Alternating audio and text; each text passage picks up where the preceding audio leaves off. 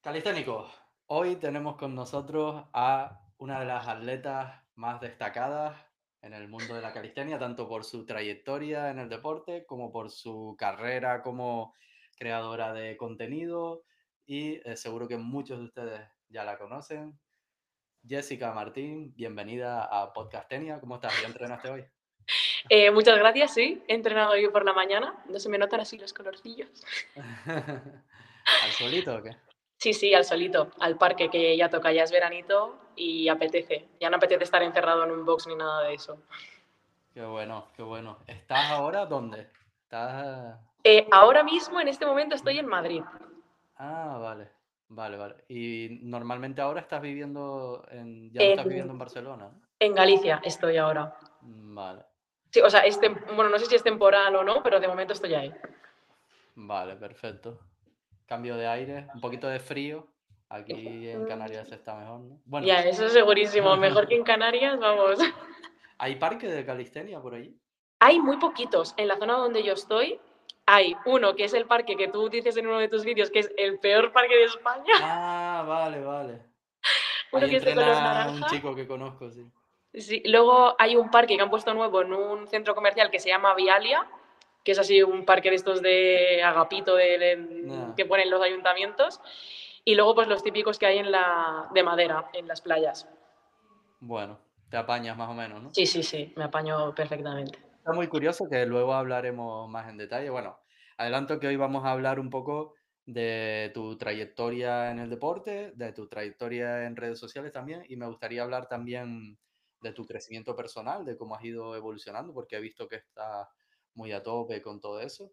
Y bueno, lo que vaya surgiendo, pero lo que te iba a decir que me resulta muy curioso cómo haces los fondos en el gimnasio que sueles hacer, el rollo Ah, sí, te encima, sí, horrible. Eh, me ha costado un montón encontrar una buena fondera, porque normalmente las fonderas las hacen súper anchas o las hacen que, o sea, si tú la pones en el rack, te das, te das en, en- en la frente, porque te pones Ah. adelante del todo, que es cuando Ya. menos eh, ancho está y horrible. Me ha costado un montón encontrarlo una, pero ya le he pedido y ya no me veréis más haciendo ahí los fondos. Oh, estaba guay, se te veía, una vez te lo dije, creo que se te veía como la reina del castillo ahí con las torres al lado y tú. Pero me resultaba curioso porque mm, era como cuando lo hacías con las manos solo, era como, yo decía, esto es un poco diferente a lo que luego vas a hacer, ¿no? En, Sí, en competición y demás. Así que curioso, curioso. Que voy a aprovechar que están entrando ya en el chat para que me digan si se escucha bien y demás, por si acaso. vale, Y comenzamos a ver. Vale, hay una chuleta de cosillas que quería preguntarte. Que por cierto, chicos, a mí Geray no me había dicho que era en directo. Me ha dicho, grabamos un podcast, pero no me ha dicho nada del directo. Espontaneidad, espontaneidad, que se vea, ya que te dedicas a las redes sociales, que se Sí, vea sí, que sí, tiene, Desde que luego. supongo que lo habrás notado eso, ¿no? De las primeras veces que grababas y cosas así. Un montón, muchísimo. El otro día quedé con, bueno, con un chico que conocí hace poco en un campamento y me dijo, dice, hablas igual en persona que en los vídeos. Dice, la verdad que, o sea, que, se que es natural, ¿sabes? Que no es en plan que me lo preparo ahí con un guion ni nada. Y dije, "Jope, pues me alegro muchísimo, porque al principio sí que era como, ay, se me ha olvidado esto, repito, ay, se me ha olvidado. tal".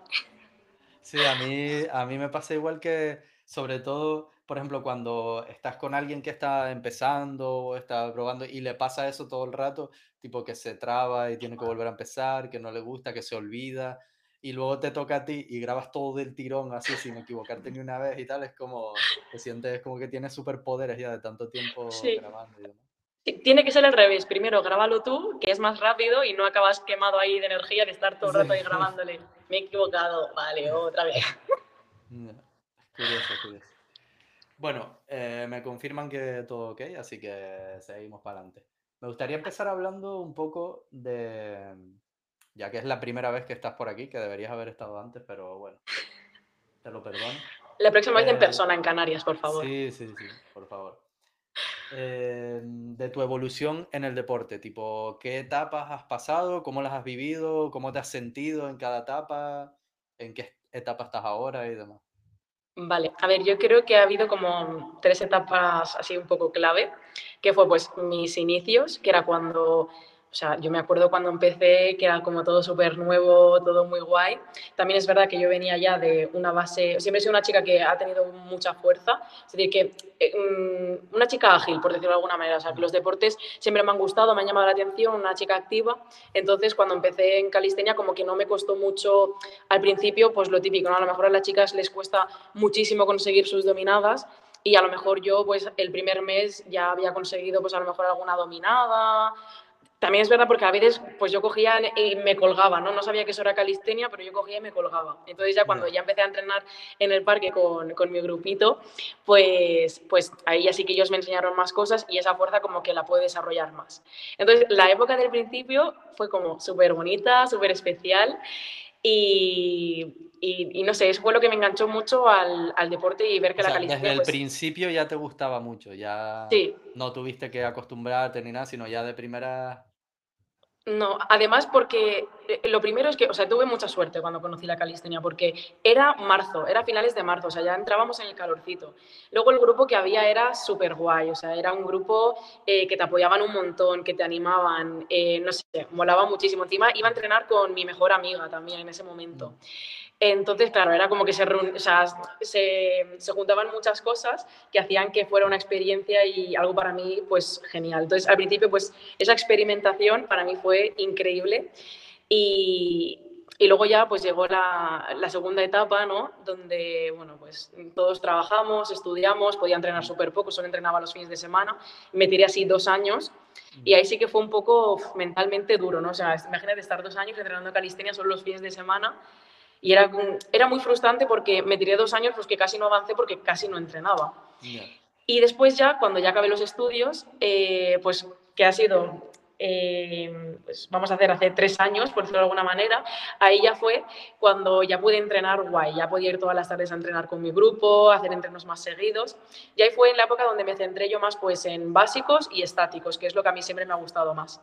Y bueno, un poco más adelante ya el pino, pero que el pino siempre ha sido lo que menos me ha gustado.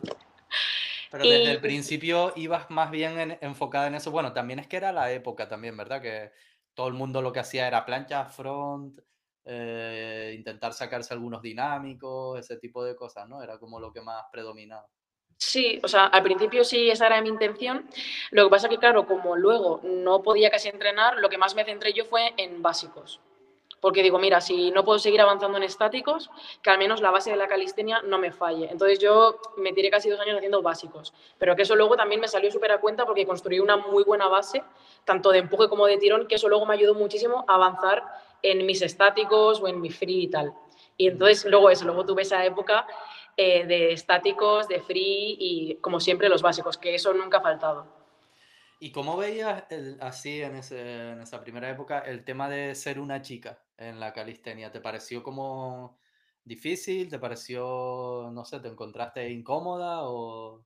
Mm, no, no, no, por eso, o sea, al contrario. Yo me recibieron en el parque, que yo solo conocía a mi amiga, mi amiga sí que conocía a uno de los chicos, y, y yo me encontré en ese momento que, pues que no sé, que todo el mundo pues que me apoyó, que te querían enseñar, o sea, muy guay, muy sano. Entonces yo me sentí súper a gusto. O sea, aunque fuese una chica, sí que es verdad que obviamente lo que me fastidiaba un poquito era que los chicos avanzaban mucho más rápido que yo, incluso si venían de después, pues avanzaban más rápido que yo, pero en ningún momento me sentí incómoda y nada, simplemente era como la frustración esa, porque encima yo soy súper competitiva de decir, tío, porque esta persona mejora antes que yo, si yo llevo más tiempo entrenando, o si yo entreno más duro, o lo que sea, era un poquito eso. Ya, la batalla. Sí. Y luego, después, eh, o sea, tuviste esa época de que fueron años, ¿no? ¿Cuánto llevas tú en total entrenando? Pues mira, empecé a entrenar, seis años, ha hecho, empecé a entrenar en marzo de 2017. Bueno, eres principiante comparada conmigo, pero ahí va, poco a poco. sí, sí, poquito a poco sumando. Vale. Sí. Vale. Y esos fueron como los primeros años. ¿Y, cuando, y luego la siguiente etapa ya fue como más el tema del lastre y demás? ¿o? No, el lastre realmente ha sido este último año. Ah. Es decir, ahí estuve ahí pues dos añitos dándole a los estáticos y a los básicos ¿Llegaste a competir?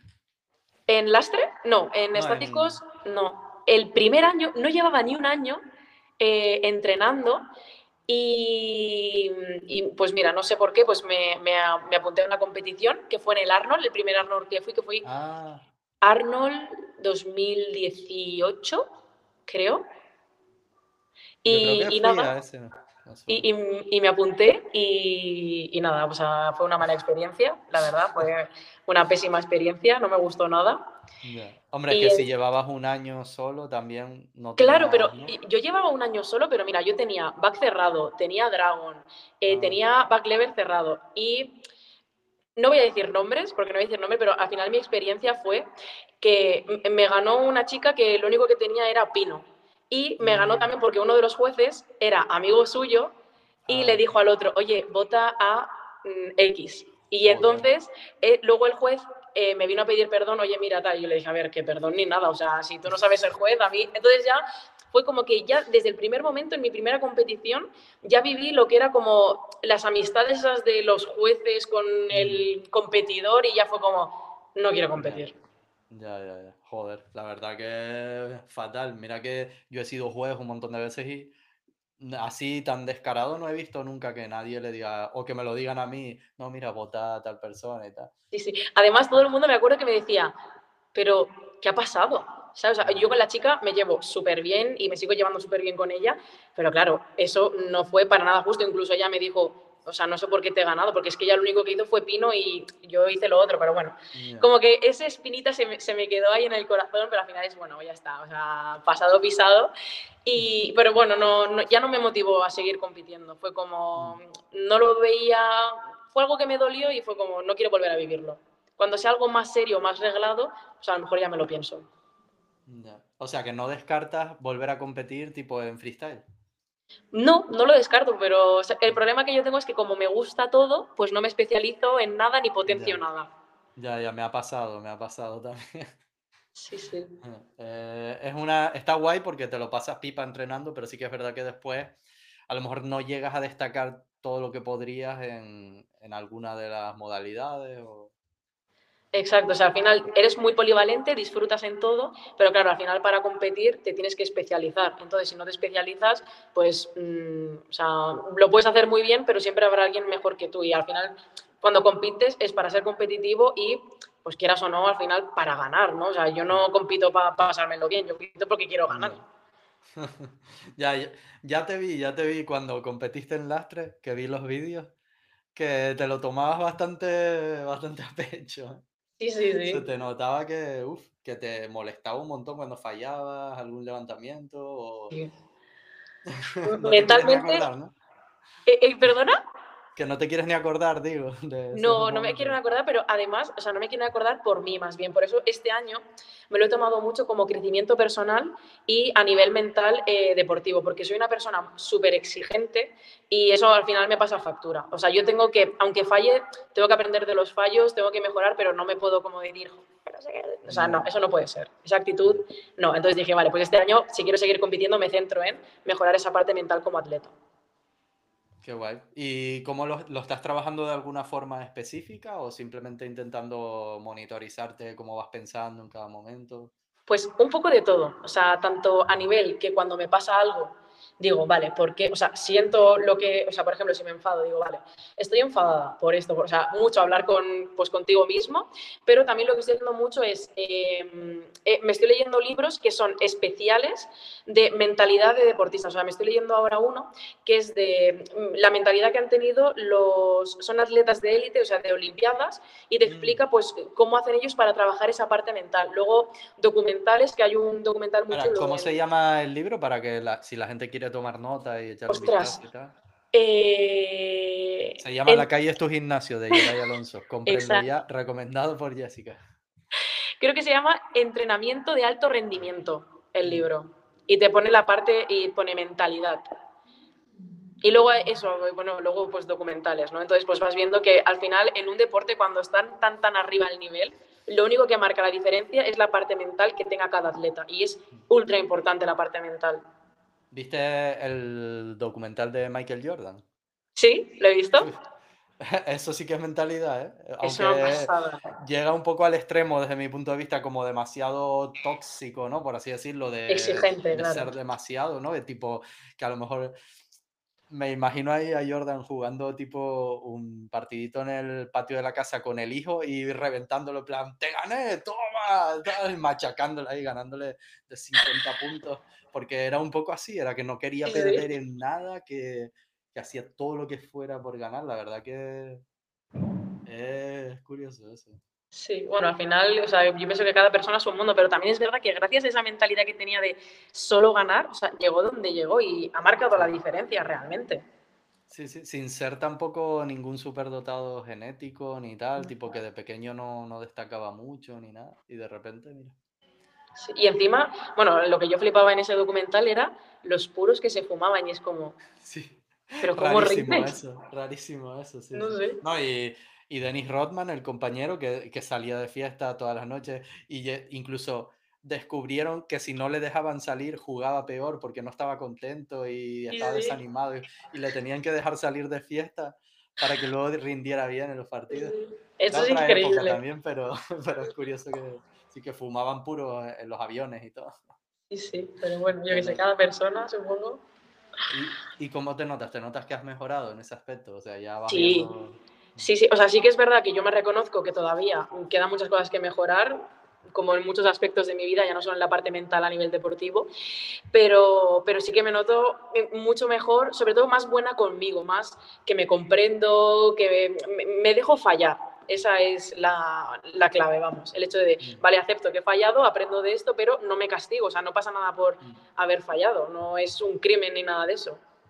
Así que que- poquito a poco. Es que si no, si no, o sea, si eres una persona que se mueve en ese ámbito de intentar superarte y tal, y te castigas cada vez que fallas, pues a los pocos años acabas ya más ¿sabes? Quemadísimo. Sí, Mm. sí, sí. Y por curiosidad, sí, con respecto a esas marcas que fallaste y te dio tanta rabia en, en la competi, que me acuerdo, creo que fue en fondos, ¿no? Donde tenías una marca que querías hacer y, y la llegaste a fallar. Bueno, en dos, en dos. O sea, yo, mi récord ha sido 43 kilos en dominada lastrada y 50 en fondos, pero en competición me quedé en 47 y medio en fondos, no llegué a hacer los 50. Y en dominadas me quedé, pues lo mismo. No, me- en, en competición me quedé en 42 y medio, porque 43 no se puede poner. Y lo que fallé en competición fueron 45 kilos. Mm, ya, que probaste a ver si tal. y- Sí. Mm. Sí, ¿Y, sí. y Ah, cómo, por curiosidad, ¿te ves a día de hoy que ya eres capaz de superar esas marcas o estás Sí, todavía? sí, sí, sí, Oh, 100%, 100%, serio, eso es Qué segurísimo. bueno, qué bueno. Pues nada, eso em, te quería enlazar con eso, con lo de las etapas, ¿no? Entonces, según Mm. entiendo, tuviste esos primeros años más Sí. tipo freestyle, eh, básicos y tal, y luego te llevaste la decepción en competición también, pero seguiste más Sí. o menos en ese, en ese ritmo, por así decirlo, y luego vino lo del lastre, o hubo otra época por ahí. No, no, no, sí, vino directo, o sea, estuve entrenando, estuve pues eso, dos años entrenando tensión, free, pinitos básicos, que me encanta. Y, y luego, pues mira, pues un día fui a un fitness park y me dio por probar eh, dominadas lastradas. Dije, mira, pues ya que estoy en un gimnasio, yo no me voy a poner aquí a hacer cosas de gimnasio. Digo, voy a probar dominadas. Y subí el vídeo a, a Instagram, que levanté mm, 37 kilos y medio. Joder, Entonces- el primer día. Sí, sí. A ver, también es verdad que, claro, es que yo, yo es lo que te digo, tengo una base muy fuerte de básicos. Entonces, el primer día, pues me salieron. Y entonces, pero en supino, no en prono. Y entonces, pues me empezaron a comentar, eh, oye, ¿por qué no compites, tal, no sé qué? Y yo hay una chica que admiro muchísimo, que es eh, Kiara, que seguramente la conoces, que también ha competido en Free. Laura Pues yo la llama admiro en un realidad, montón. ¿no? Y, ¿perdona? Que se llama Laura, pero en Instagram Sí, es Kiara. Laura García. Y, y nada, y pues ella me comentó el vídeo y me dijo, tía, dice, piénsate en competir, no sé que hay una competición en marzo. Y pues nada, pues mira, me lo estuve pensando, quedaban cinco semanas para competir y dije, pa'lante, digo, me preparo y compito. Qué guay, qué guay. Que por cierto, Kiara ahora en una competición hace poco batió como todos los récords de todo, récord del mundo de Up y no sé qué. Es que es una crack, te lo juro, es una crack, yo la admiro, vamos, es una pasada. Es una crack, sí. Guay, guay. ¿Y, mm, ¿y qué tal, cómo viste esa época del lastre y tal? ¿Cómo la llevaste? ¿Cómo evolucionaste? ¿Qué te notaste? ¿También notaste cambio físico? No sé. sí. Sí, o sea, viví, he vivido como varias etapas. Eh, las puedo explicar, ¿no? Me, me extiendo aquí un poquito. Sí, sin problema. Eh, pues las primeras cinco semanas, cuando me preparé para competir, me hizo muchísima ilusión eh, respondiendo al comentario, sé que conozco a Poppy, que también es una crack de Argentina. No, estás con un ojo en el chat ahí, ¿eh? Sí, porque es que a mí me sale como mitad y mitad de pantalla, entonces es como, ah, lo veo. Em, entonces, em, pues eso, las cinco semanas eso me hizo muchísima ilusión porque era como, vale, cinco semanas, me preparo para competir y ya está. La competición me gustó un montón, la viví con un montón de ilusión, pero luego sí que es verdad que el hecho de prepararme desde finales de marzo hasta julio en lastre me quemó muchísimo. O sea, me quemó muchísimo porque yo lo que quería era, era ir al parque a disfrutar, a disfrutar de mis entrenos y, no entrenar tanto lastre. Pero bueno, también es verdad que dije, mira, me lo voy a tomar como un reto diferente. Entonces combinaba un poquito, entrenaba un día a la semana calistenia y lo demás lastre. Cuando acabó la competición en julio, dije, mira, yo este verano lo que quiero hacer es gozármelo, ir a los parques, viajar y tal. Y es lo que estuve haciendo. Estuve viendo un montón de parques por España, con un montón de compañeros, me lo pasé súper bien. Y eh, estuve entrenando así, entre calistenia y lastre un poquito, hasta enero. Y en enero mm, dije, mira, como también viene el frío y eso, dije, pues mm, voy a centrarme un poquito más en lastre porque ahora mismo es lo que me apetece. Entonces he estado estos meses también entrenando lastre y haciendo a lo mejor una vez a la semana calistenia o ni eso. Mm. Y ahora que viene otra vez el calorcito, pues he dicho, mira, pues voy a combinar otra vez calistenia y lastre. Entonces estoy en un punto en el que no sé si quiero competir porque el problema que yo también tengo es que, vale, me gusta todo, entonces sé que en free y en tensión no voy a competir.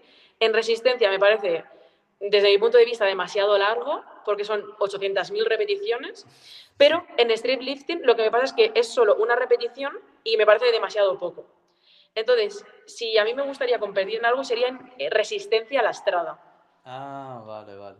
Están saliendo algunas competiciones, aunque las que he visto son sobre todo tipo en México, he visto que hay alguna y tal. Y en Alemania. O ah. En Alemania es, ha sido la última que ha habido, creo.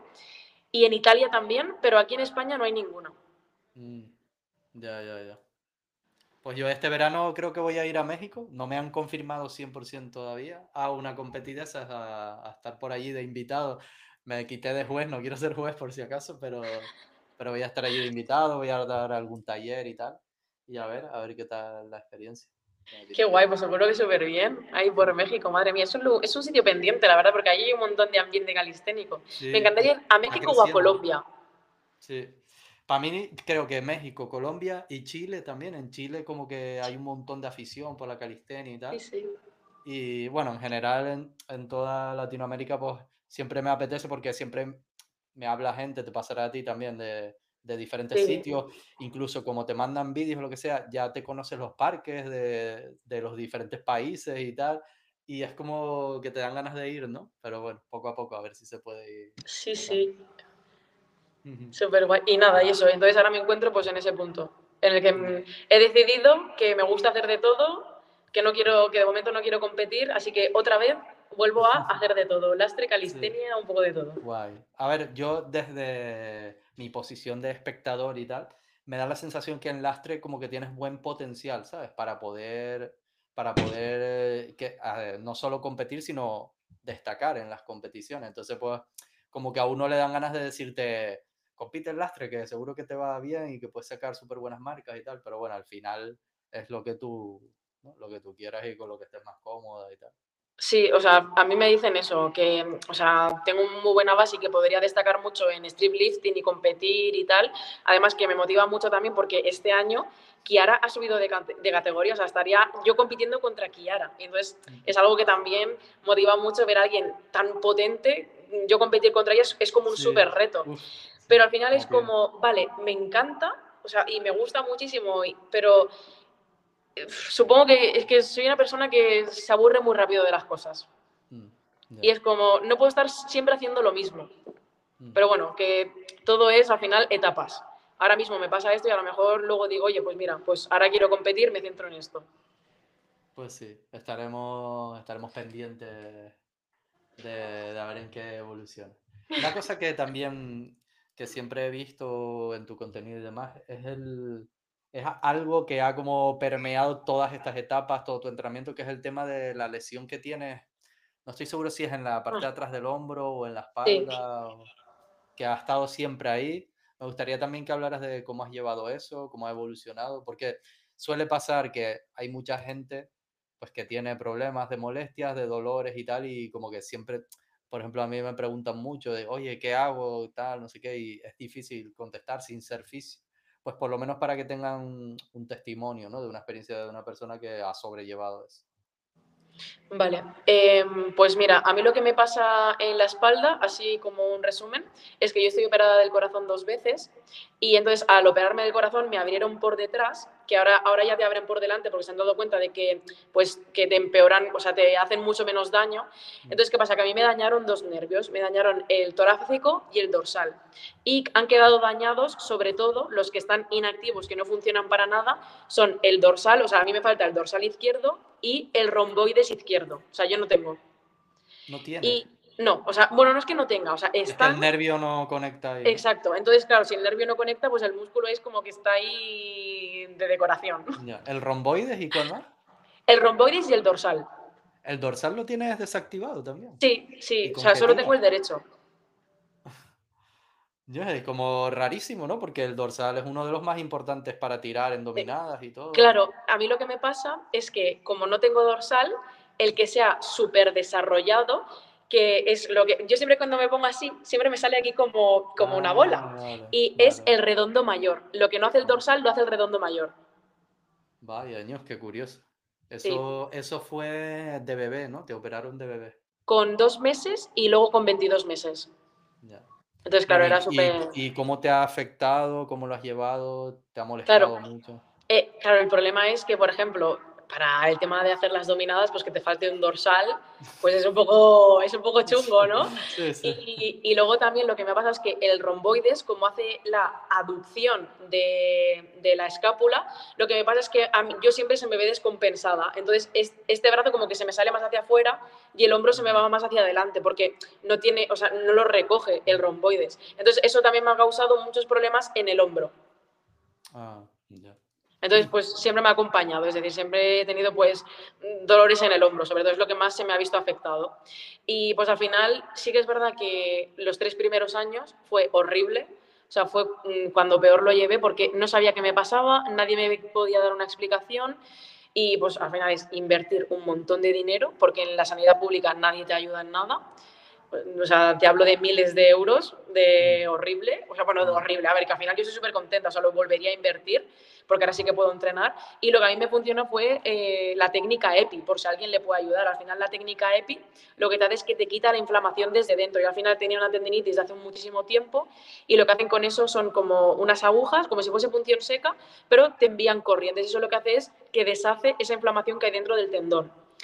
Y además, aparte de lo de quitarte la inflamación en el tendón, que eso fue genial para no tener dolor, para activar un poco el romboides y el dorsal, que eso no me ha ayudado mucho, también es verdad que no lo he seguido haciendo porque no veía una gran mejora, era eh, neuromodulación, que supuestamente te ayuda a ir activando el tema de el nervio y el músculo, pero al final cuando está dañado es muy difícil. Ya. Curioso, curioso. Y hoy en día como que ya lo, lo tienes, o sea, lo sobrellevas mejor y tal. Me Sí, imagino que sea, nunca lo terminas de, de superar del todo, ¿no? Pero... Bueno, o sea, arreglado no está. O sea, yo ya he asumido que mi cuerpo es así, que yo estoy descompensada que, y que tengo que darme cuenta de, vale, me empieza a doler un poco el hombro porque lo tengo cargado, pues, oye, darme cuenta, pues, yo qué sé, pues ir más al fisio. Yo mínimo voy una vez al, al mes al fisio. Ya es algo como que entra dentro de mi rutina. Entonces, pues yo me lo descargo, me lo trato y ya está. Y es cuando, vale, veo que me duele, pues estoy alerta. Pero algo que yo incluyo también muchísimo es el tema de fortalecer mucho los rotadores. La retracción, o sea, mucho ejercicio unilateral para fortalecer ese lado que está más débil. Sí, sí, me imagino que eso, que tu, tu redondo y demás deben estar, vamos, mamadísimos si tienen que compensar, ¿no? Todo el Sí, dorsal y sí. tal. O sea, es que además se nota muchísimo. O sea, si tú ves una foto mía de espalda, es como que el redondo izquierdo sale un montón. O sea, se ve exagerado. La gente me dice, vaya dorsal, y yo, no es el dorsal, es el redondo mayor. Digo, pero bueno, da igual. Más o menos. Que hablando, enlazando un poco con eso, pero bueno, una cuestión diferente también, te quería preguntar por el tema, un tema que, que es delicado, sobre todo creo yo en, en el caso de las chicas, que es el tema de la imagen corporal relacionada con el fitness. Eh, ¿Cómo ha sido también tu evolución en ese sentido? Tipo, creo que has hablado alguna vez de que tuviste, o antes, de, no sé si era antes de entrenar, que tenías algún problemilla de ese tipo y tal. Sí. ¿Cómo, cómo fue todo ese tema? Mm, vale, pues yo antes de hacer calistenia, yo hacía gym, o sea, bueno, gym, clases dirigidas. Mm. Y, bueno, pues yo viví una época en la que se llevaba mucho el Selter y tal, que eran chicas que uh. estaban súper mega hiper delgadas y lo único que tenía era abdominales y glúteo. O sea, era mm. increíble. Entonces, claro, pues ahí yo tenía 18, 19 años y yo lo que quería era eso. Entonces yo al final, pues, lo que era, hacía tonterías con la comida y lo que me pasó es que tuve un... Se fue. Ahora entrará otra vez, que antes le pasó cuando estábamos, antes de empezar a grabar y entró el momento. Ahí. Espera, espera, que no te oigo. No se te oye, Jessica. No sé qué pasó, se cortó la imagen un momento y ahora no se te oye. Mira a ver si lo puede, o si no, salir y volver a entrar. No, no se te oye. te estoy leyendo los labios. No. Si no, quítalo y vuelve a entrar.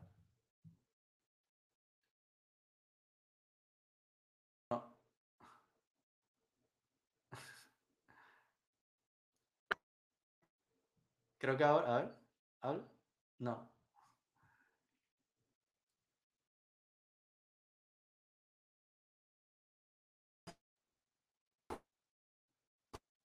Se escuchan como unos soniditos, como que se quiere activar, pero no se termina de, activar. La papá. Hablando de la imagen corporal. Eh.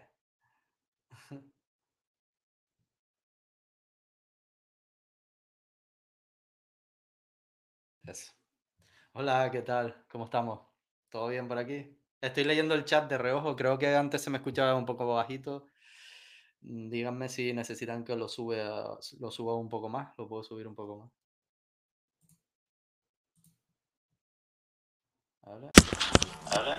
Vale, ¿ahora? Sí, sí, sí. vale, perfecto. ahora se te alto y todo. Vale, genial.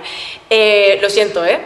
Em, pues eso, yo viví una época en la que estuve muy delgadita y después me pasó todo lo contrario, que de haberme restringido tanto la comida, de haber estado tan obsesionada en estar tan flaquita, todo me hizo como un efecto rebote, tenía mucha ansiedad por comer y lo que me pasó fue todo lo contrario, que empecé a coger muchísimo peso y empecé, o sea, dejé de entrenar porque había sido tan estricta con la dieta, con la comida y todo, que dejé de entrenar y encima empecé a comer un montón. Y fue cuando, bueno, pues yo cogí más peso, no estaba gordita tampoco, o sea, yo en ese momento sí que sentía que estaba gordita, porque al final era lo que yo sentía sentía en ese momento. Hoy me veo hoy en día y digo, vale, pues tenía un poquito de pesito de más o no estaba tan marcada como estoy ahora, pero tampoco estaba gordita. Pero para no hacer deporte, pues bueno, pues a mí en ese momento sentía eso. Y ahí fue cuando yo conocí la calistenia. Entonces yo empecé a hacer calistenia, no me importaba, o sea, yo, mi objetivo no era físico, ni mucho menos, era simplemente hacer deporte y pasármelo bien, porque no me gustaba hacer ninguna otra cosa y que lo que más me gustaba era que lo podía hacer en el aire libre y que encima no tenía que pagar nada, o sea, es lo mejor del mundo. Y, nada, y eso, y luego ya pues, em, pues fui entrenando y mi cuerpo fue cambiando y entonces a mí me encantaba mi cuerpo y decía, hola, mira, estoy fuerte, no sé qué. Y ahí fue cuando empecé a recibir los primeros comentarios de, eh, parece su nombre, ten cuidado, no te pongas muy fuerte, o incluso mis familiares o mis amigos me decían, oye tía, dice, pero ten cuidado, no te vayas a pasar, que te estás poniendo muy fuerte. Y era, o sea, yo no, claro, yo nunca había vivido eso y era como, ¿pero qué me estás diciendo? O sea, claro, yo simplemente disfrutaba y cuando la gente me decía eso fue como que de golpe me activaron una alarma, me encendieron un miedo que yo no tenía. Y bueno, ya cuando ya empecé en YouTube y todo, recuerdo que en un comentario que me pusieron me decían, eh, con ese cuerpo no vas a conseguir novio en la vida. Te lo juro que ese comentario se me quedó aquí porque encima era de una mujer. No. Sí, sí. ¿eh? Y, y nada, pues, pues, o sea, al principio lo pasé bastante mal. Hubo muchas épocas en las que me daba miedo entrenar fuerte o ya no era el entrenar fuerte, sino que lo que hacía que para que mi cuerpo no creciera, lo que hacía era comer súper poco. Y eso al final lo que me afectó era que yo no podía rendir bien, porque al final, si tú entrenas fuerte y no comes, al final, o sea, tu cuerpo no rinde. Y lo que me estaba pasando era que al final sufría mucho de catabolismo, que el catabolismo es perder músculo. O sea, perdía mucho músculo y me quedé otra vez muy flaquita. Luego ya con el tiempo, pues sí que es verdad que aprendía entrenar y comer y sobre todo ya no solo a entrenar y comer, sino a que lo que me dijeran los demás que me diera igual. Que yo no entrenaba por un físico, aunque al final haya conseguido un físico que me encanta, mi objetivo era ver hasta dónde podía llevar mi físico, es decir, qué podía conseguir con mi cuerpo, mi cuerpo que era capaz de hacer, hacer el back level, hacer el front, hacer el pino. Yo quería eso, no quería un cuerpo para competir en, en culturismo.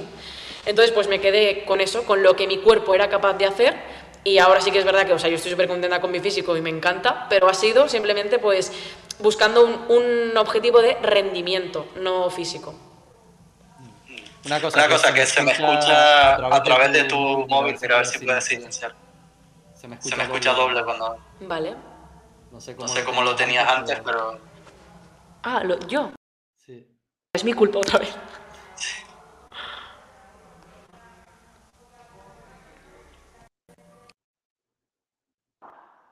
Ahora no te oigo. ¿Ahora no me escuchas? Ah, ahora sí, espera, espera. Ahora sí.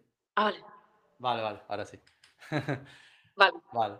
Pues eso, que, que, vaya comentarios desafortunados, ¿no? La gente que te dice eso de mm. cuidado donde te vayas a pasar, que te vas a poner como un hombre.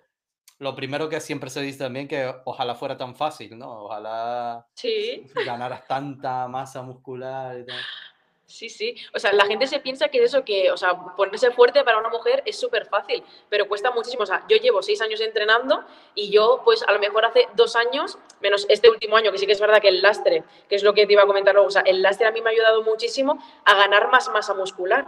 Pero yo en estos años que he entrenado calistenia, o sea, llegaba un momento como que me estanqué, me estanqué porque mi objetivo tampoco era físico. Entonces, me estanqué, o sea, llevé un tiempo con el mismo físico, no sé que tú cambies la alimentación y eso. Y era como, o sea, tú realmente para ponerte como un hombre, o sea, te tienes que dopar, o sea, te tienes que ciclar sí o sí. Es imposible que llegues a estar como un hombre de, de manera natural. Entonces, eh, es eso, o sea, lo que mi mensaje es, no te preocupes porque es muy difícil que tú te llegues a poner tan fuerte como un hombre, o sea, por no decirte imposible, a no ser que, que no seas natural. Mm. Que ese, eh, ahora, antes lo que me decían es, tu cuerpo parece de un hombre y ahora de lo que me, de lo que me, bueno, de lo que me atacan, que no sé cómo decirlo de otra manera, es de que me ciclo. Ahora ya no parezco un hombre, ahora ya me ciclo. Ah, ya te empezaste con el chusito, ¿eh? Claro, la, ¿cómo se llama? La, el gofio, el gofio. El gofio, el gofio. Por eso vienes tan a menudo a Tenerife, ¿eh? A, sí, a coger un poco de gofio. qué guay, qué. Y, y hoy en día, eh, tipo, la relación con la comida y demás, en plan, bien, ¿no? Comer saludable. Súper bien.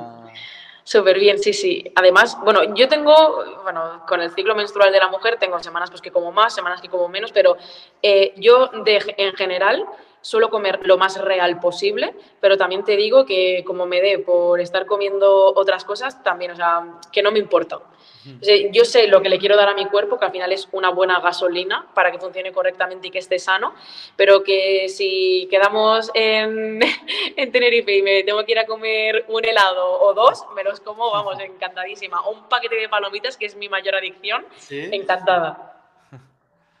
Va, va. Eh, a ver, ¿qué más?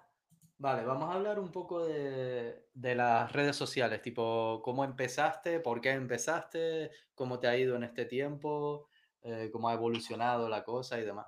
Vale, ¿me quieres preguntar por alguna red social en concreto? No, en general, tipo subir contenido ya sea YouTube, ya sea Instagram.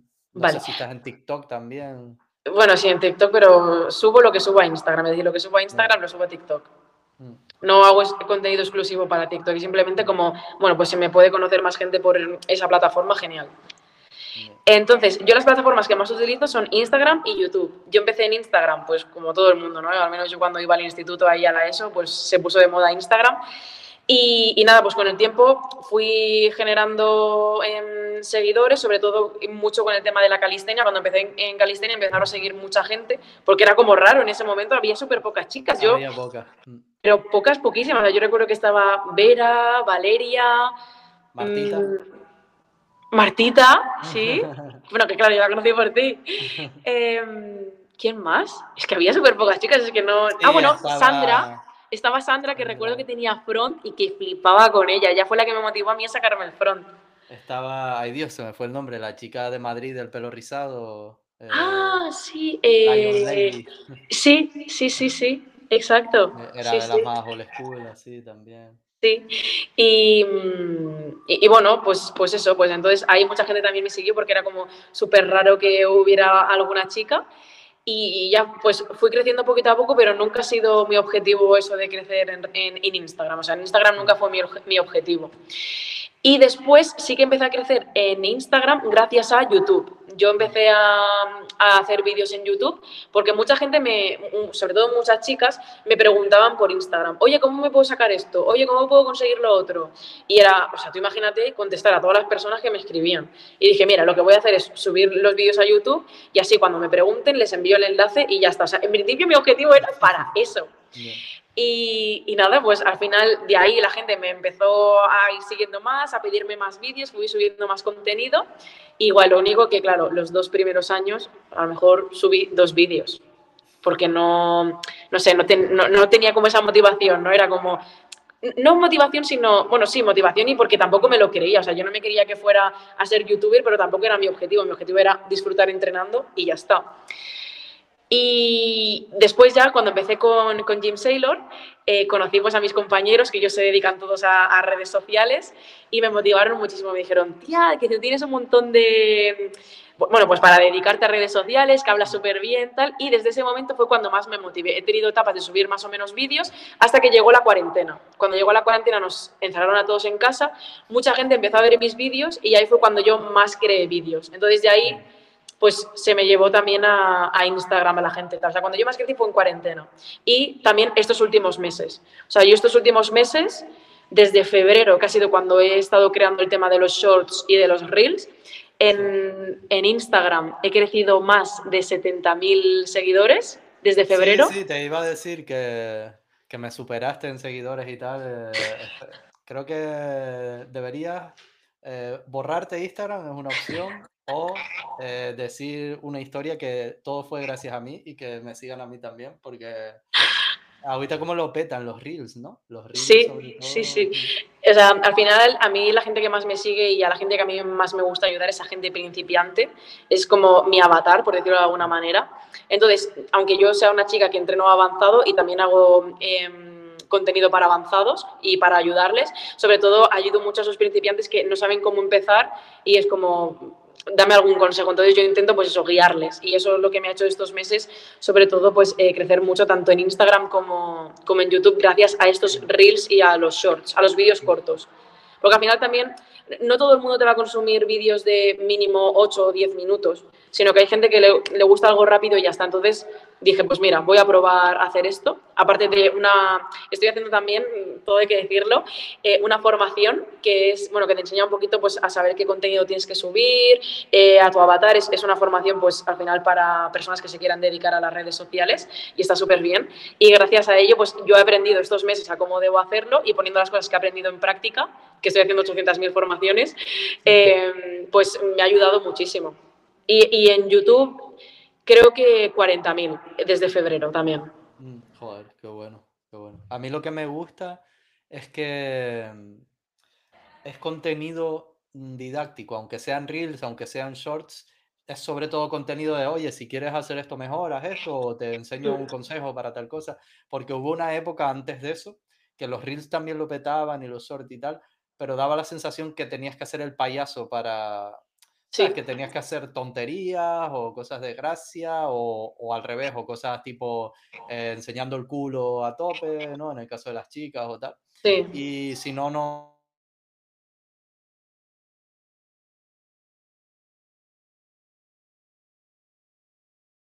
puedas hacer un vídeo hablando de un consejo para dominadas, lo que sea, igualmente vaya bien, porque es que si no, yo, a mí no me importaba tanto porque a mí se me da bien hacer el payaso, ¿no? Y hacer tonterías y tal. Pero sí que es verdad que de vez en cuando me apetece también subir algo que ayude más a la gente, más que claro. Y, y, bueno, pues se va, se va tirando. Yo, yo sobre todo lo que quería era o sea, el mensaje que yo tenía claro es, vale, ¿qué, ¿qué, tipo de gente quiero que me consuma? Porque al final, o sea, vale, sí, o sea, a mí me gustaba mucho subir mis fotos en bikini y tal, porque me encanta mi cuerpo, pero era, vale, ¿a qué tipo de público estoy atrayendo? O sea, no quiero tener ese tipo de público. Entonces fue como, borré todas las fotos, las he borrado todas, no tengo pensado tampoco de momento subir nada. Em, y dije, vale, yo puedo subir vídeos como para que la gente se divierta, es decir, contenido, pues eso, como más de gracia o tal pero tampoco quiero que la gente me siga para hacerle gracia, o sea, quiero que la gente me siga porque aprende conmigo, o sea, darle contenido pues de calidad, de valor. Entonces yo me centré en eso y de momento es muy bien, la verdad, estoy contenta. Entonces, la red social OnlyFans no la trabajas, ¿no? No. No. que, a ver, ¿qué más era por aquí? Ah, y tema tipo de fuentes de ingresos, ahora ya te dedicas solo a las redes sociales y tal, o todavía sigues currando aparte de eso? No, eh, llevo ya eh, un año y poco siendo autónoma y, nada, pues, pues me, me, lancé ahí, dije, voy a por mi, mi, sueño. Entonces, lo que estoy haciendo ahora es, eh, también me, me, formé para poder ser entrenadora. Entonces, ahora mismo lo que tengo es eh, entrenos personales, tengo formaciones privadas. Lo que estoy haciendo ahora son hacer cursos más económicos para que todo el mundo pues, pueda acceder a ellos. Y luego también, pues, eh, YouTube. O sea, esas son mis fuentes de ingresos. entrenos personales, colaboraciones tanto con Jim Saylor como Procis, y em, bueno, pues el tema de las formaciones, YouTube y tal. Me acuerdo que, que, te daba un montón de reparo eh, hacerte autónoma y todo eso, ¿no? Me suena que me preguntaste. Me acuerdo que te pregunté, sí, sí. Me acuerdo que fue al principio y que tú me dijiste, a ver, Jessica, hasta que no cobres X, no te pienses en hacerte autónoma porque YouTube los, cada mes es así. Y además, ahora mismo YouTube ya no es como antes. ahí de YouTube y tú declarándolo. Literalmente. Y además, YouTube ya no es como antes. Antes sí que se cobraba muy bien y tal, pero ahora mismo, sea, como no tengas cada mes mínimo un millón de visitas, no, no, cobra. Y, si encima lo que te está yendo bien y tal son los shorts, los shorts como que pagan mucho menos todavía. sí, sí, poquísimo. Tristísimo. Pues sí, al final diste el paso y bien, ¿no? Contenta. Sí, sí, súper contenta. Sí que es verdad que da muchísimo miedo. O sea, incluso eh, me gustaría hacer así como algo para aquellas personas que se quieran dedicar a ello, porque al principio da muchísimo miedo, te sientes muy insegura porque dices, ¿qué estoy haciendo? O sea, estoy dejando un trabajo fijo, con, o sea, un, con un sueldo fijo y me estoy lanzando a esto, pero al final es como, también depende de muchas cosas, ¿no? Es multifactorial, pero yo pensaba, mira, tengo en ese momento 25 años, lo quiero probar ahora, si no es ahora, ¿cuándo va a ser? Y, y, para adelante, pero recuerdo que con un miedo y sobre todo con mucho síndrome del impostor, sobre todo. Sí, no, no te sentías como que... No, era como, ¿qué estoy haciendo? O sea, sabía que tenía que hacerlo y me daba muchísimo miedo, pero igualmente, aunque me diese miedo, lo hice, pero en ese momento era como, se me está yendo la olla. Pero era como, ya no tengo más remedio, o sea, en el momento en que lo decida, me voy a tener que enfocar 100% en eso para poder vivir de ello. Pues, curioso, pero yo era al revés, yo era en plan, joder, llevo años ya siendo eh, el mesías de la calistenia y todavía no, no, puedo decir que me dedico a esto, tengo que hacerlo cuanto antes, está todo lo contrario. Ya. Bueno, pues mejor por tu parte, vamos, desde luego. Que, mm, como siguiente bloque así de tema a tratar, te quería preguntar por algo que he visto también en tus redes sociales y demás que has compartido bastante mm. y tal. Y es el tema de, del trabajo interior que has hecho. No, no tanto supongo que a nivel físico, sino más bien a nivel mental. He visto como que siempre compartes muchos libros de temas así de autosuperación y demás. Eh, me gustaría saber cómo te surgió eso, cómo has evolucionado, cómo ha ido y, y cuál ha sido la experiencia. Vale, pues mira, hace justamente un año más o menos, eh, yo me sentía en un, momento de mi vida que me sentía un poco estancada, ¿no? Me sentía estancada como que no, no, no sé, me sentía que llevaba mucho tiempo igual y, que no quería estar ahí, o sea, no, no quería estar como con esa Jessica, era como, no, no, no, no, no sé todo fue a raíz un poco después de lo del tema del lastre, que ya como que me di cuenta que quería probar otras cosas diferentes, quería hacer cosas diferentes. Y entonces, bueno, pues eh, en ese momento yo tuve también, pues, bueno, pues una, una ruptura, ¿no? Y, fue un momento en el que dije, quiero estar por y para mí, me necesito y sé que quiero conseguir la mejor versión de Jessica. Entonces, este, este año, pues yo me he estado centrando muchísimo en mí, trabajando muchísimo en aquellas cosas que yo quería mejorar de mí, porque al final cuando tú no estás bien contigo, o sea, no puedes estar bien con nadie, o sea, ya no, sea, ya no solo con tu pareja, sino con tus amigos, con tus familiares. Eh, hay una frase que me encanta que es, o sea, vas a mejorar en los aspectos de tu vida tanto como tu propia persona pueda crecer. Es decir, si tu persona no crece, no creces ni en el trabajo, ni en el deporte, ni en nada. Entonces fue como, vale, pues quiero crecer al máximo porque porque quiero conseguir cosas grandes y quiero hacer cosas grandes. Y, entonces pues me dediqué mucho este año a leer mucho sobre desarrollo personal.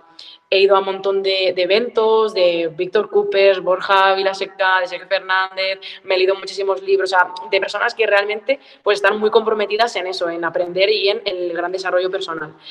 Y, bueno, no sé si me ha alargado un poco, pero era eso, o sea, al final... Eh, muy, muy interesante, la verdad, tipo ¿En qué cosas sientes que has tenido que trabajar más, quizá, o que, no sé, que necesitabas más centrarte en ello y tal? O sea, pues decirte algo así en concreto, mm, o sea, eran como varias cosas. Al final, yo nunca pasaba tiempo conmigo misma solas, nunca. Mm, Entonces, eso fue algo que he trabajado mucho, o sea, pasar tiempo sola, irme de viaje sola, eh, irme al cine sola, irme a cenar sola, cosas así. O sea, aprender a estar conmigo. Entonces, tú cuando aprendes a estar contigo y estás bien contigo, luego puedes estar bien con las otras personas y disfrutas mucho más. Eso, eso ha sido como una cosa súper principal. Y luego el tema, pues también mucho de amor propio, al final el quererte mucho, eh, el hecho también de hacer las cosas con miedo que o sea, el mayor aprendizaje que me llevo es que siempre en la vida cuando nos da miedo hacer algo, nos da como esa inseguridad y tal, o sea, es un mensaje de la vida diciéndote, es que tienes que hacerlo, para pasar al siguiente nivel tienes que pasar por esa incomodidad. Entonces, pasando por incomodidades, ha sido como, como he ido mejorando. Qué guay, qué guay. Vaya diferencia, ¿no? Con la Jessica de la época que con el síndrome de impostora y tal, y ahora. Sí, sí. O sea, sí que es verdad que yo pienso que esas cosas como que no se van, sino que vivimos, seguimos viviendo con ello, pero es como, a ver, Jessica, ¿cómo que síndrome de impostor? Pues si tú esto, como que yo ya me sé decir los argumentos que tengo que decirme si ese pensamiento va a venir hacia mí. Mm, joder, qué bueno, qué bueno. Dime libros concretos que creas que son los que más te han ayudado, los más importantes. Vale.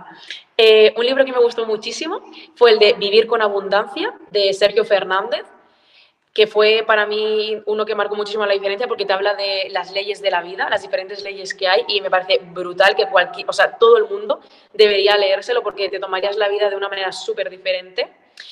Después, eh, un libro que me leí hace más tiempo, pero que para mí también marcó un antes y un después, que es Mis zonas erróneas, de Walter Rizzo. Ese libro eh, Sabes que yo, por suerte, considero que en ese tema de, superación personal y tal, desde pequeño como que lo tenía bien interiorizado y siempre sabía que yo quería emprender, que quería hacer cosas, que quería llegar lejos, por así decirlo. y sabes que eh, cuando tenía a lo mejor 12 o 13 años, me puse a mirar los libros que había en mi casa y había uno de mi hermano que era ese, que me llamó la atención por la portada, que se veía como un muñeco con las letras, ¿no? Y cogí me lo leí, no sé por qué, me dio por empezar a leérmelo y como no era muy largo y tal, me lo leí y desde entonces me empezó a interesar el tema de, trabajo personal, desarrollo personal y tal.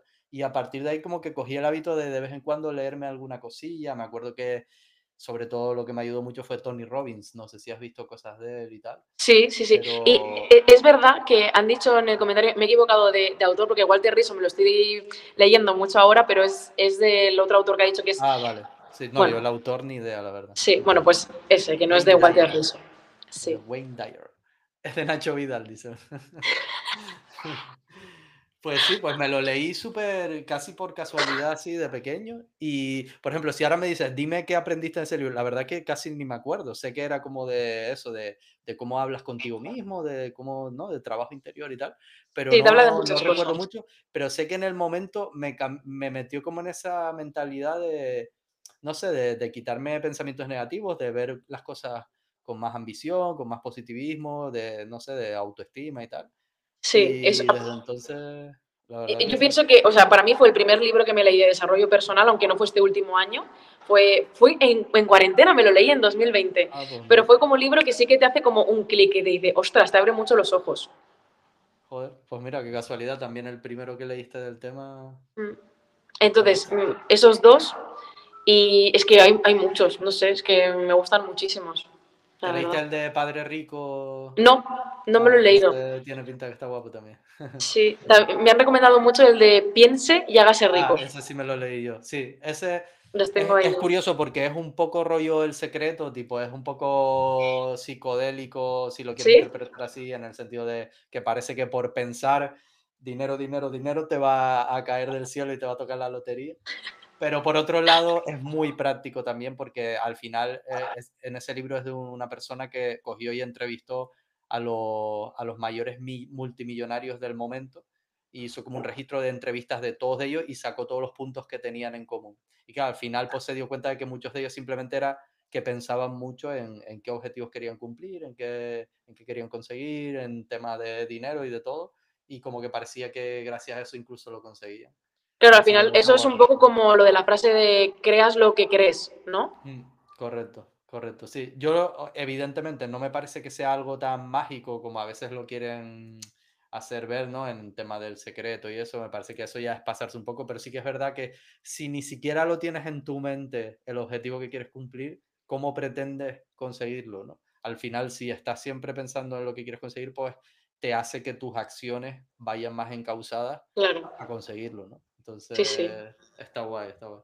Y uno que, que, vi que compartiste hace poco, que me llamó mucho la atención, no me lo he leído, pero me pareció como muy curioso, fue uno que era como... Encantado de conocerme.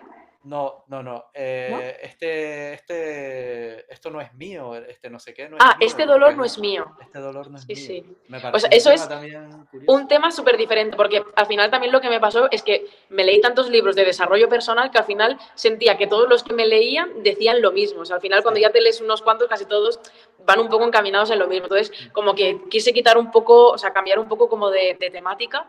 Y ese libro me llamó mucho la atención y bueno, no sé, bueno eh, habla un poco de la epigenética, que al final es lo que heredamos a nivel eh, carácter o a miedos, sobre todo, de nuestros padres o de nuestros abuelos, de cosas que han vivido nuestros antepasados y cómo se pasa eso genéticamente. Y habla de la epigenética. Qué guay, qué guay. También tiene pinta de ser un tema que roza un poco ahí lo esotérico y tal, pero, pero, está curioso, está curioso. Sí, sí. para aquellas personas que a lo mejor no sepan si leerse el libro o no, yo os recomiendo eh, la serie de Netflix, que nada, son siete capítulos, y que se llama Mi otra yo, y habla justamente de, o sea, el libro sale en la serie.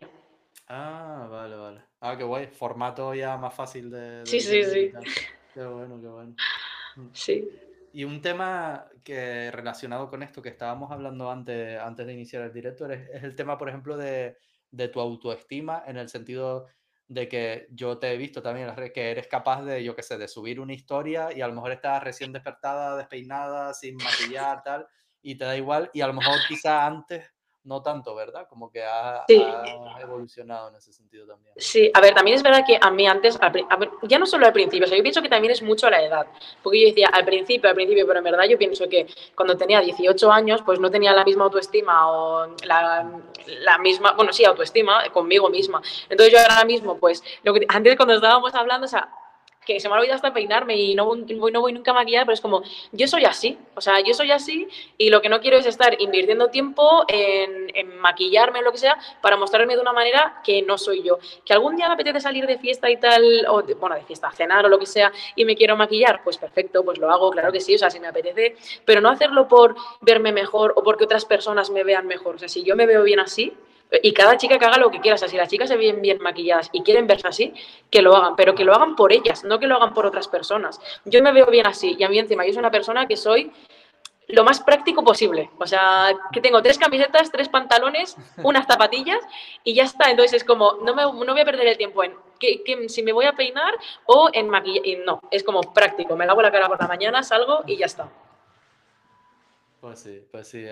sobre todo es eso, ¿no? Que que si se maquilla, si se quieren maquillar y todo eso, pues de lujo, genial, pero a lo mejor intentar ver desde qué posición lo hacen. Si lo hacen por miedo, por, eh, porque no les gusta nada que nadie las vea, si no están perfectamente tal.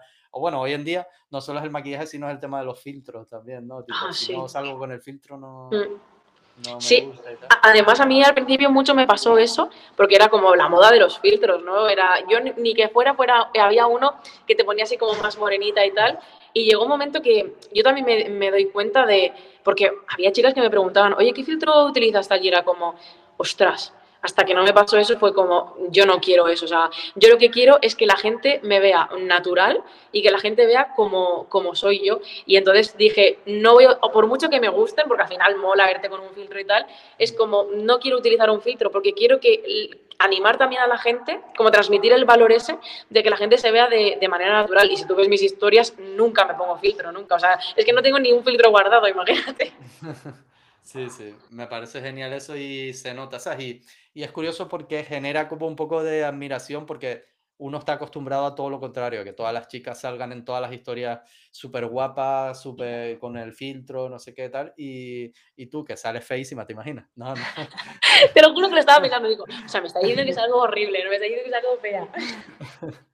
Pero me da igual. Que sales como natural, tipo así como pillaste con el pelo medio a lo mejor tal o sin maquillar y lo que sea. Dice, joder, pues mira, ella lo sube y le da igual y, y tan tranquila, ¿sabes? Y como que genera hasta un poco de admiración, yo creo. Y es, es buen ejemplo, supongo. Es buen ejemplo. Pues muchas gracias. Mm, vale. Eh, te quería preguntar también Tema proyectos, proyectos de futuro. Como típico, típica pregunta de, de, curso de Tony Robbins o de libros de ese tipo. ¿Cómo te ves dentro de un año? ¿Cómo te ves dentro de cinco años? ¿Cómo te ves dentro de diez años? ¿Y a cuál te respondo? ¿A la de un año? lo, que, lo que puedas, me imagino, porque hay veces que a mí me haces esa pregunta y digo, pues, no sé, dentro de un año a lo mejor más o menos sé por dónde quiero ir, pero dentro de cinco está más difícil. Y claro. Es como, no sé ni qué voy a hacer mañana, o sea, no me preguntes cómo voy a estar dentro de un año, ¿sabes? Pero, a ver, sí que es verdad que a nivel eh, proyectos, pues me gustaría seguir haciendo, pues como estoy haciendo ahora, ¿no? La formación que tengo, seguir aumentándola, seguir mejorándola, eh, para que pues más personas puedan aprender a entrenar y tal. ¿Eso es em, una formación tipo que es una página web donde la gente se inscribe a un curso? O No, no, no, es una formación privada. O sea, yo tengo mi enlace en, la, en, mi perfil donde ahí pueden acceder tanto a los cursos como a, a entrenos personales. Entonces, yo dentro de mis entrenos personales, lo que yo no, lo que yo no quiero es enviarle una planificación a una persona y que sea como un soldado, en plan, vale, tengo que hacer esto, esto y esto, obedezco. No, yo lo que quiero es que esa persona pues aprenda entrenando conmigo. Entonces, tengo vídeos dentro de mis asesorías, que es una formación en una plataforma, para que esas personas aprendan el día de mañana a entrenar solas y que me digan, oye, mira, Jessica, me lo he pasado muy bien contigo, me ha gustado mucho lo que me has enseñado, pero ya he aprendido suficiente como para entrenar yo solo. Entonces, yo lo que quiero es eso, que la gente no dependa de un entrenador y que esté un tiempo invirtiendo en formarse y luego el día de mañana pues pueda eh, entrenar por su cuenta. Entonces, de eso trata mi formación. Qué guay. Está guapo. ¿Y algún proyecto más así que tengas? O... Sí, me gustaría ir haciendo cursos, pues eso, lo que digo, a nivel más económico para que más gente de todo el mundo pues, lo, pueda, lo pueda obtener. Eh, me gustaría también empezar a hacer talleres presenciales, que oh. empiezo en mayo, esto nadie lo sabe, todavía no lo he ¿Ah, puesto en las historias, pero en mayo empiezo a hacer mis primeros talleres presenciales y los voy a hacer en, en, en Vigo. Ah, vale. ¿En algún gimnasio o algo así? Sí, en el box de CrossFit donde, donde yo entreno. Oh, en un box de CrossFit, tía. Ah. Boicot, boicot. Voy a, ir, voy a ir con pintura y la voy a tirar. Eh. voy a hacer un scratch. Entonces, pues bueno, pues ahí sí. Sí que es verdad que hay algunos proyectos, pero que todavía no sé 100% si van a salir o no. Pero la idea es eso, es ir haciendo cositas. O sea, eh, que sean cosas que me ayuden a mí a nivel económico, pero sobre todo que sean personas, o sea, que sean personas, que sean proyectos para ayudar a otras personas. Que yo pienso que eso es lo mejor, o sea, al final es em, como más satisfecho te sientes, ya no solo por el hecho de decir, vale, o sea, al final nadie vive del aire, ¿no? Hay que conseguir dinero, pero que sea pues ayudando a, los demás. Mientras no hagas una aplicación, seguiremos siendo amigos. ¿Te imaginas? Eh, no sé. Yes Up o Calis, Calis. No, no, que además mucha gente a mí me pregunta, me dice, oye, ¿alguna aplicación que conozcas y tal? Y yo siempre les recomiendo la tuya. Te voy a ir a, comisión, ¿eh? Bien, bien, ya lo hablaremos, ya lo hablaremos. Que hablando, me acordé ahora de, por lo de la pregunta de cómo te ves dentro de un año. Pues es curioso porque una de las cosas que hice justo antes de empezar con la calistenia, con las redes sociales y demás, hice un curso de Tony Robbins que se llamaba Personal Power. y era, era antiguo, ¿eh? es curioso porque eran cintas de cassette y era tipo como veintipico cintas y te tenías que escuchar una cada día. Yo las escuché en MP3, en una MP3, pero eh, era sacado de un cassette. Y una de las cosas que me hizo hacer era eso, él te decía, ¿cómo quieres estar dentro de un mes, dentro de un año? Y encima especificando en el ámbito laboral, en el ámbito personal, en el ámbito económico, no sé qué, y como que te obligaba a escribir qué metas querías conseguir hasta a los cinco años incluso, y es muy específico de cómo, no, no en plan, quiero tener tanto dinero, sino cómo voy a conseguir ese dinero, qué pasos, qué tengo que hacer hoy para dentro de cinco años tener ese dinero, qué tengo que hacer dentro de tres, como todo súper, súper, súper específico. Y lo curioso es que lo cumplí todo. ¿Sí? Al final me doy cuenta, tipo, casi ni me di, en el momento como que no lo tenía muy en mente, pero más adelante me acordé de ese curso y revisé lo que había escrito y había cumplido todo y digo, joder, la verdad que no sé hasta qué punto fue gracias a esto, pero la verdad que me sirvió un montón, ¿eh? me sirvió un montón. Qué guay.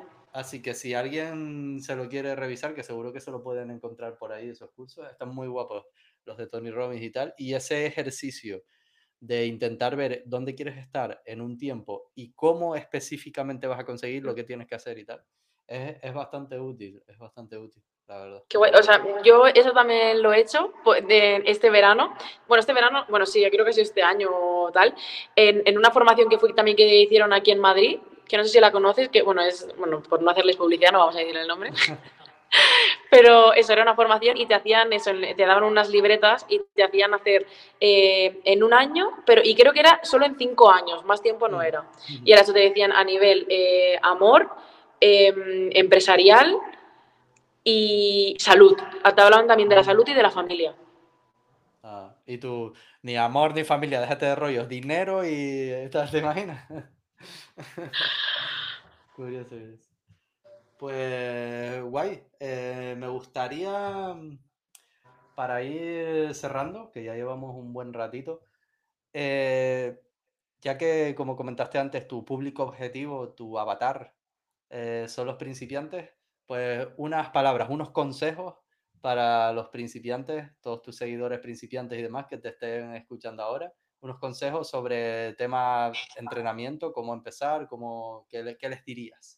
Vale, a ver, eh, si tuviera que daros aquí unos consejos, que, o sea, sin explicaros ejercicios en concreto, sino consejos, yo os diría que al principio es normal que, sobre todo lo que nos pasa mucho a las chicas, que es el problema que tienen la mayoría de alumnas que me vienen, es que os da vergüenza ir al parque. O sea, en el parque, mira, al menos yo, toda la gente que me he encontrado es maravillosa y lo único que quieren es ayudaros. O sea que ese miedo, quítatelo, ves al parque y aunque vayas sola, o sea, ir sola eh, no pasa absolutamente nada, vas a disfrutar un montón de tu entreno igual, pero si hay gente y te da vergüenza, o sea, esa persona te va a admirar, o sea, va a decir, ostras, es que míralo, o sea, está empezando tal, y mira, si hay alguna persona que tú ves que te mira mal o lo que sea, es porque tú lo estás pensando, o sea, esa persona realmente no te está mirando mal, seguramente le das completamente igual, o a lo mejor simplemente tiene curiosidad, pero es porque eso está aquí, o sea, tú estás pensando lo que tus miedos te están diciendo, pero esa persona o sea, que vayas a entrenar al parque, que no te pongas excusas y que poco a poco ese miedo se irá saliendo, pero nunca se va a ir si no actúas. Es decir, si tú no vas al parque y entrenas, no se va a ir. Así que actúa ya, porque si no va a seguir pasando el tiempo y no vas a ir a entrenar nunca al parque. Y siempre vas a depender de alguien para ir a entrenar. Después, eh, que tengan paciencia, o sea, que los, los, objetivos no se cumplen de la noche a la mañana, se tarda un tiempo en cumplir, tienes que dejar que tu cuerpo pues, haga sus progresiones, que tú vayas mejorando, que vaya descansando, que lo vayas alimentando correctamente. Y poquito a poco con el tiempo vas a ir viendo que vas a ir consiguiendo tus objetivos, pero paciencia y háblate bien, sé paciente contigo y sobre todo idea un plan, es decir, no vayas eh, como un barco a la deriva, que cada día vayas y, y que no sepas qué hacer, sino que idees un plan y que poquito a poco pues, vayas construyendo una rutina y que vayas mejorando.